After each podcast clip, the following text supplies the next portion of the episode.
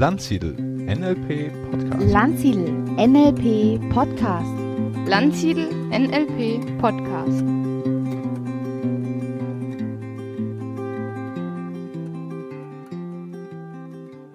Herzlich willkommen zum Landsiedel Podcast.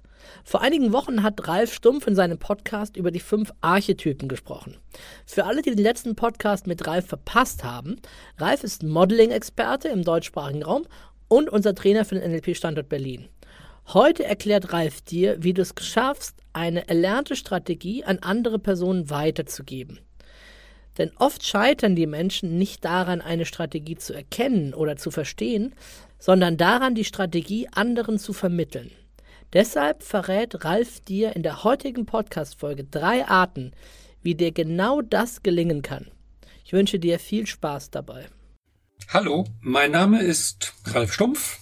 Ich mache seit über 30 Jahren NLP und seit 2016 leite ich den Berliner Standort von Landsiedel NLP Training. Ich habe 1986 mit NLP angefangen, hauptsächlich deswegen, weil ich Modeling lernen wollte. Und Modeling ist auch bis heute mein Spezialgebiet im NLP.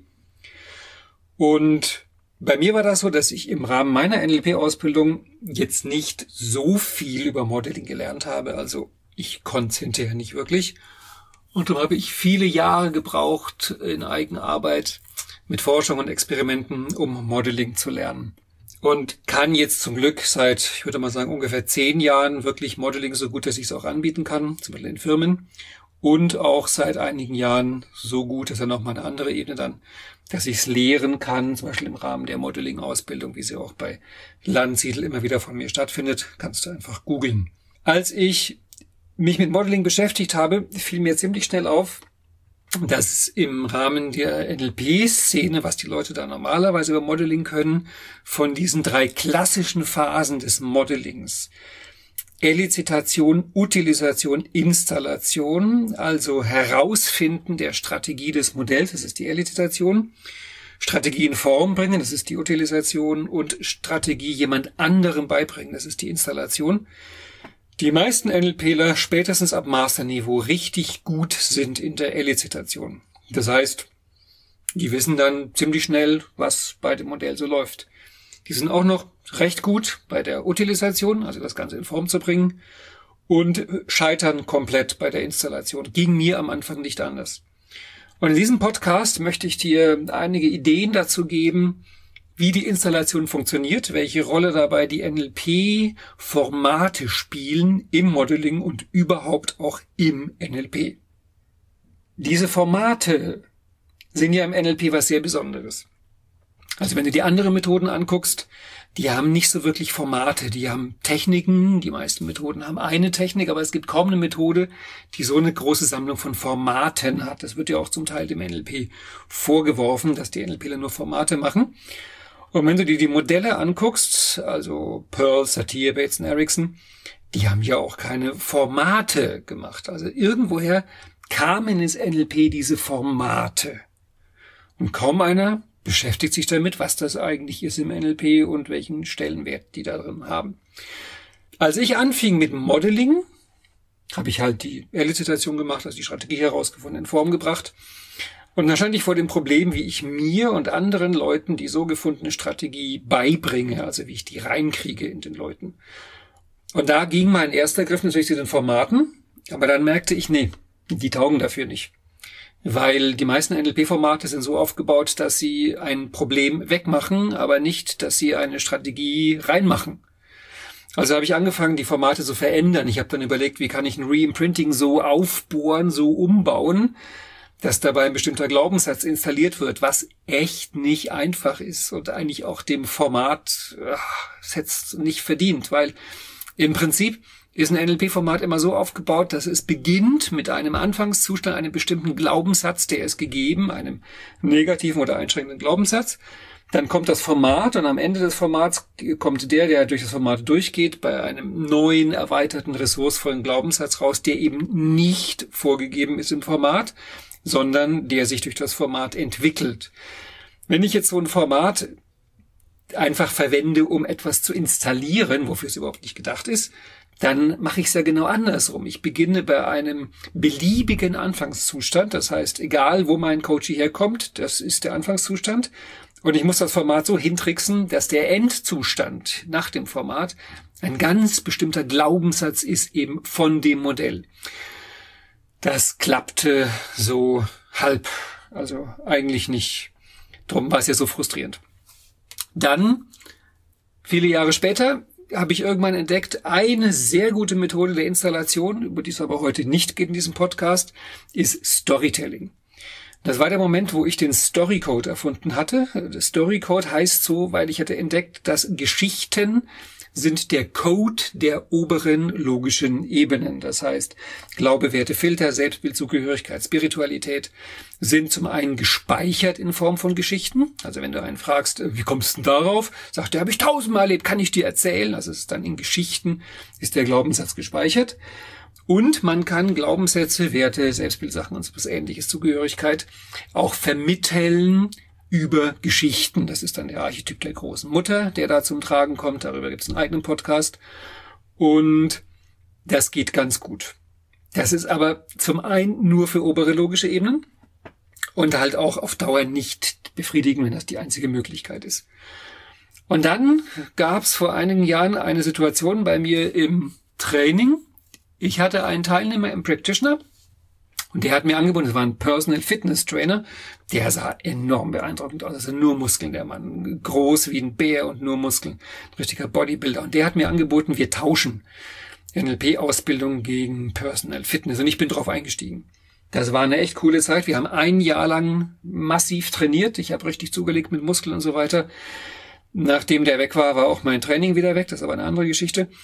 Und ich habe in der Zeit mit dem einiges profitiert körperlich. Ich habe aber vor allem sehr viel profitiert im NLP, weil ich habe alle seine Trainingsprinzipien, die der mir beigebracht hat, über Sport auf NLP übertragen. Und wie wir da dann so Woche für Woche mehrmals im Fitnessstudio waren und ich mehr und mehr mitgekriegt habe im Fitnessstudio die Maschinen, die es da gibt, die freien Gewichte und das Bodyweight Training und wie Anfänger trainieren und wie Fortgeschrittene trainieren und wie die richtigen Profis trainieren, wurde mir irgendwann klar, das kann man doch aufs NLP übertragen. Und wenn man sich da so eine Bizepsmaschine anguckt und so eine Rückenmaschine und so eine Beinmaschine, dachte ich mir, irgendwann kann man nicht im NLP auch so Maschinen bauen, so Trainingsgeräte, die bestimmte NLP-Qualitäten bei den Leuten trainieren. Das war so eine Idee, die hat mich enorm fasziniert. Naja, etwas später fiel mir dann auf, oh Mann, das gibt's doch schon. Das heißt NLP-Formate. Weil dann wurde mir klar, bleiben wir mal in dem Fitnessbeispiel, wenn du einmal ins Fitnessstudio gehst und du gehst einmal an die Bizepsmaschine und gibst es dir so richtig, dann wird der Effekt sein, dass du einen ganz schlimmen Muskelkater hast und nicht mehr. Also in deinem Leben wird's nicht viel ändern. Die Veränderung kommt, wenn du regelmäßig immer wieder an diese Maschine gehst, an diese Bizepsmaschine. Die ist so gebaut, dass also auch der schlimmste Anfänger mit dieser Maschine so geführt wird, dass er die Bewegung richtig ausführt, den Bizeps übt. Wenn du es dann besser kannst, gehst du irgendwann zu den freien Gewichten, zu den Handeln zum Beispiel, und machst dann auch eine Bizepsübung. Die hat den Vorteil, dass sie viel freier ist, viel beweglicher, viel mehr Muskeln übt den Nachteil, dass du jetzt mehr falsch machen kannst, aber darum fängst du ja bei der Maschine an. Und wenn du dann noch weiter gehst, kannst du irgendwann sowas machen wie Bodyweight Training, also Training mit dem eigenen Körpergewicht und lernen mit eigentlich relativ alltäglichen Bewegungen, so im, im gelebten Leben, die Muskeln fit zu halten und zu üben. Naja, und da fiel jetzt mein Blick auf die NLP-Formate. Nehmen wir mal an Change History. Wenn du einmal im Leben ein Change History machst, also durch ein Change History durchgeführt wirst, dann ist es deutlich besser als bei der Bizepsmaschine, weil du kriegst kein Change History Muskelkater. Nein, du wirst eine Prägung verändern. Das war's aber auch schon. Also mehr passiert da nicht. Wenn du jetzt aber das Change History regelmäßig machst, immer wieder, immer wieder, hunderte von Malen mit verschiedenen Inhalten, nicht immer mit der gleichen Geschichte, dann wirst du merken, dass dieses Change History irgendwann anfängt, dich und deine Persönlichkeit zu verändern. Am Beispiel Change History wird es dazu führen, dass du irgendwann Stück für Stück sukzessive deinen Blick auf die Vergangenheit änderst. Vielleicht, dass du sowas sagst wie die Vergangenheit heißt Vergangenheit, weil sie vergangen ist. Oder du sagst sowas wie, es ist nie zu spät, eine glückliche Kindheit zu haben. Also die ganzen Sprüche, die du vielleicht auch kennst. Mit anderen Worten, dieses Change History ist, soweit ich weiß, entstanden aus dem Modeling, was Bandler und Grinder gemacht haben mit Pearls und Satir. Das war noch vor der Ericsson-Zeit. Und von Peirce und Satir weiß man ja, dass sie eine bestimmte Art hatten, die Vergangenheit zu betrachten und mit der Vergangenheit umzugehen. Was, glaube ich, beiden gemein war, ist, dass sie nicht davon ausgegangen sind, dass die Vergangenheit einen festlegt für die Zukunft, sondern dass die Zukunft offen ist. Das sagt sich jetzt so leicht, weil viele Klienten oder viele Coaches und viele Menschen sagen, ja, das ist mir so passiert und wenn dir das einmal so passiert, kannst du da irgendwie nicht groß was dran ändern, ist schlimm, ist schlimm, ist schlimm. Wenn du jetzt als NLP-Coach mit jemandem, der mit so einer Geschichte kommt, ein Change History machst, dann kannst du eine Prägung bei diesem Menschen verändern. Aber dadurch ändert sich sonst im Leben normalerweise nicht viel. Wenn du viele, viele, viele Change History selbst machst, mit, wie gesagt, immer neuen Inhalten, und dann kommt irgendwann ein Freund und sagt, um Gottes Willen, mir ist gerade so was Schreckliches passiert ähm, dann wirst du vermutlich nicht sagen, Mensch, erzähl doch, sondern vielleicht sagst du dann spontan sowas wie, okay, was würdest du jetzt anders machen? Oder, okay, was hast du denn daraus gelernt? Das heißt, du wirst anders reagieren. Du bekommst eine professionelle Deformation. Der Beruf des NLPlers hinterlässt Spuren bei dir. In dem Fall aber eine Deformation, die man sich wünscht, weil du plötzlich anders bist als andere Menschen, was die Vergangenheit betrifft. Das heißt, und jetzt komme ich zu dem, worum es eigentlich geht bei den NLP-Formaten, wenn du ein NLP-Format einmal durchführst an einem bestimmten Thema, dann erreichst du damit ein ähnliches Ergebnis, wie es Satir, Bateson, Erickson, Pearls und so weiter bei ihren Klienten mit einer Therapiesitzung erreicht haben. Das ist gut. Wenn du so ein Format regelmäßig machst, über längere Zeit, immer wieder, dann verändert es deine Persönlichkeit. So wie im Fitnessstudio du ja letztendlich die Sachen nicht machst, damit du im Studio noch ein Gewicht mehr drauflegen kannst. Oder wie ich mal in irgendeinem Text gelesen habe, hat ein Fitnesstrainer gesagt, man macht ja Bankdrücken auch nicht für den Fall, dass einmal irgendwann einer auf der Straße niederschlägt und eine Handel auf die Brust legt, sondern man macht es für den Fall, dass man im Alltag fit ist, dass man Bierkästen heben kann, dass man Spaß am Leben hat und mit den Kindern spielen kann. Das heißt, der Nutzen eines Formates besteht ja nicht darin, das Format zu machen, sondern der Nutzen des Formates besteht eben darin, dass es was verändert. Das heißt, wenn du Change History oder andere Formate einmal machst, erreichst du einen vergleichbaren Effekt, wie ihn Purser, Bates und Ericsson erreicht haben. Wenn du es aber regelmäßig immer wieder machst, dann wirst du dich in deiner Persönlichkeitsstruktur dem angleichen, wie Pearls, Satir, Bateson, Ericsson waren. Und jetzt hast du verstanden, was die Wirkung von Formaten im Modeling ist. Das heißt, die Installation im Modeling, Elicitation, Utilisation, Installation, gibt's im Prinzip auf drei mögliche Arten. Das eine habe ich vorhin schon erwähnt, das spielt jetzt in dem Podcast keine große Rolle. Story Code, Storytelling, ist eine Möglichkeit auf oberen logischen Ebenen. Und die andere Möglichkeit auf allen logischen Ebenen ist über Formate und Übungen. Und da ist es halt wichtig zu unterscheiden, wie diese Formate gebaut sind. Also ob jetzt der Sinn eines solchen Formates darin besteht, dass ich die direkte Strategie des Modells in dem Format abbilde. Das heißt, so wie Virginia Satir beispielsweise bei ihren Klienten mit deren Biografie und Vergangenheit umgegangen ist, das kann ich abbilden in dem Format Change History, sodass also auch jemand, der nicht so drauf ist wie Virginia Satir, indem er das Format Change History macht, zu einem vergleichbaren Ergebnis kommt wie Virginia Satir. In dieser Phase hängt man aber noch an dem Format. Das heißt, man ist eigentlich davon abhängig, dass man diese Formate mehr oder weniger auswendig weiß und dass man sie textsicher durchführen kann. Wenn man diese Formate aber regelmäßig macht, regelmäßig, regelmäßig, regelmäßig, immer wieder mit verschiedenen Inhalten, dann führen sie zu einer Veränderung im Rahmen der Persönlichkeit. Und jetzt änderst du dich dahingehend, dass du dich in deiner Persönlichkeitsstruktur Virginia, Satir, Pearls, Bates und Erickson angleichst. Und wenn das so weit gekommen ist, brauchst du kein Format mehr. Weil jetzt bist du auf eine bestimmte Art. Jetzt gehst du einfach davon aus, die Vergangenheit legt dich nicht fest, die Vergangenheit ist eine Schatztruhe, man kann aus den Sachen was lernen, wenn es einmal so war, kann es anders sein, es ist nie zu spät, eine glückliche Kindheit zu haben. Und jetzt kommt dein Klient, dein Freund, dein Gesprächspartner, dein Mitarbeiter und erzählt dir von irgendwelchen schauerlichen Sachen, die eben passiert sind, heute, gestern, vorgestern, vor einer Woche, vor einem Jahr, vor zehn Jahren. Und deine spontane Reaktion ist jetzt eben nicht mehr, oh Gott, wie schlimm, erzähl doch, sondern deine spontane Reaktion ist, ja, mein Gott, was hast du denn daraus gelernt? Was würdest du heute anders machen? Was hätte dir denn damals gut getan? Das heißt, du bist jetzt Change History. Und an dieser Stelle wirst du kein Format mehr durchführen. Du bist jetzt das Format. Wir machen auch in der Modeling-Ausbildung eine Übung, wo es genau darum geht, man verwandelt sich in ein Format, man ist ein Format. Das ist ähm, für Trainer und Coaches eine wunderbare Technik, wenn man ein Format durchführt oder lehrt, dass man sich einfach in das Format verwandelt. Spielt aber jetzt im Rahmen dieses Podcasts, im Rahmen von Modeling keine so große Rolle. Das heißt, wozu ich dich einladen möchte, ist zweierlei. Das eine ist zu einem neuen Blick auf die NLP-Formate. So gut wie alle NLP-Formate sind das Ergebnis eines Modelings. Die ganzen klassischen NLP-Formate sind das Ergebnis von Modellings von Bandler und Grinder, wo die halt Bölzer, Bates und Ericsson modelliert haben und deren Fähigkeiten in Formate übersetzt haben. Das ist die große Kunst des NLP. Wir können sozusagen aus Menschen Formate machen.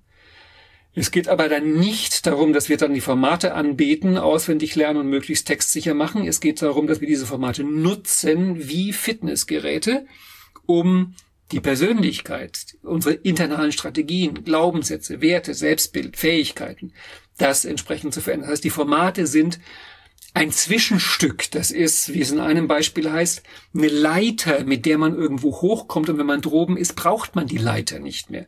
Ich lade also sehr dazu ein, diese Formate nicht äh, zu wichtig zu nehmen und nicht anzubieten. Das sind Beispiele, hervorragende Beispiele, aber letztendlich sind es Fitnessgeräte.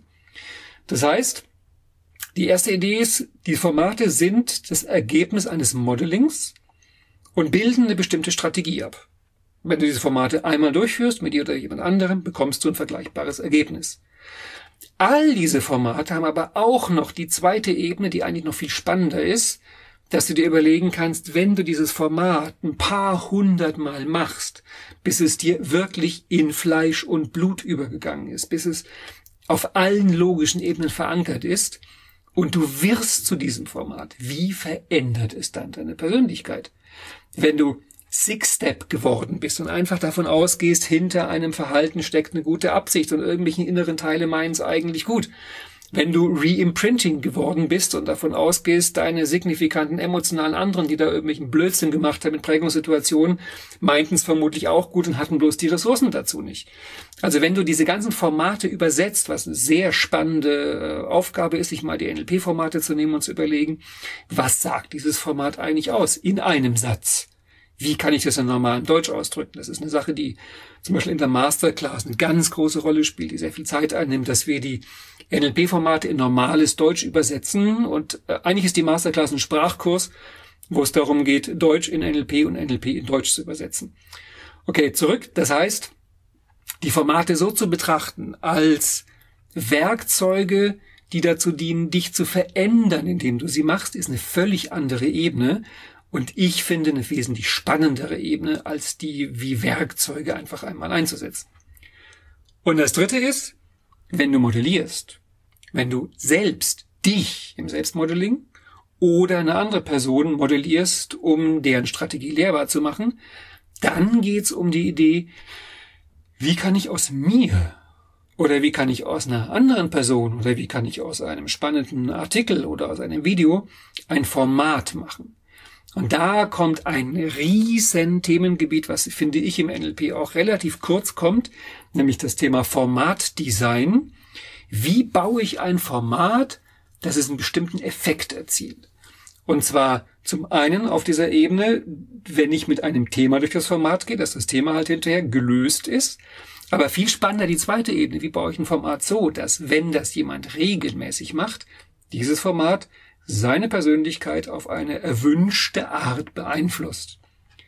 Das heißt, ich lade dich ein, ab jetzt, wenn du die NLP-Formate betrachtest, dabei mehrere Dinge im Hinterkopf zu behalten. Das eine, was ich einen sehr spannenden Blick finde, ist sich zu überlegen, jedes NLP-Format ist das Ergebnis eines Modelings.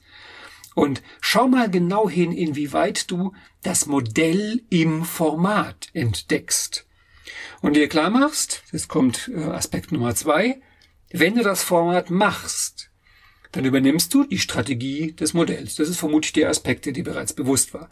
Aber Aspekt Nummer drei, wenn du das Format regelmäßig machst und das Format auf dich wirken lässt und dich vom Format verändern lässt, dann wird das Format deine Persönlichkeit verändern, so dass du dich, wenn das Format gut gebaut ist, dem Modell annäherst, dem Modell ähnlich wirst, nachdem das Format gebaut worden ist und so gesehen könntest du dann auch noch, wenn du richtig gut drauf bist, überlegen, dem NLP neue Formate zu schenken, in denen Dinge abgebildet werden, für die es im NLP bisher noch kein Format gibt.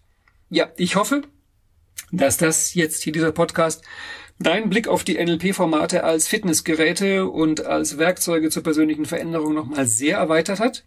Ich wünsche dir viel Spaß damit, probier es aus, mach deine Erfahrungen und ich freue mich sehr, wenn du mir von deinen Erfahrungen mit den Formaten berichtest. Liebe Hörer, ich hoffe, der Podcast mit Ralf hat euch gefallen. Ralf und ich freuen uns jederzeit über euer Feedback, also traut euch und teilt uns mit, was ihr über den Podcast denkt. Ihr könnt hierfür einfach eine Rezession auf iTunes hinterlassen oder eine Mail an podcast.landsiedel-seminare.de schicken. Wir leiten euer Feedback dann natürlich auch an Ralf weiter. Wir freuen uns von euch zu hören. Tschüss und bis zum nächsten Mal.